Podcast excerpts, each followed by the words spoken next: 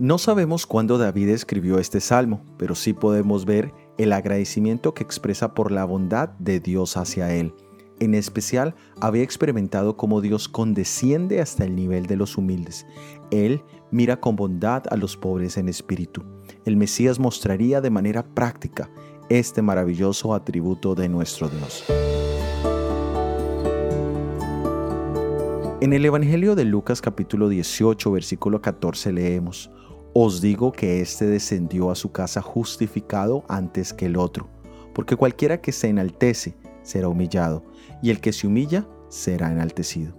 En esta parábola se ilustra el orgullo en la persona del fariseo y la humildad en el del publicano, y cómo Dios favorece al humilde. Aunque nuestro Dios esté en el cielo y no necesite nada de nosotros, Él respeta, se complace con los humildes y tarde o temprano les honrará, mientras que, aunque conoce a los soberbios, se aleja de ellos, a pesar de que ellos hagan alarde de que Dios les favorece.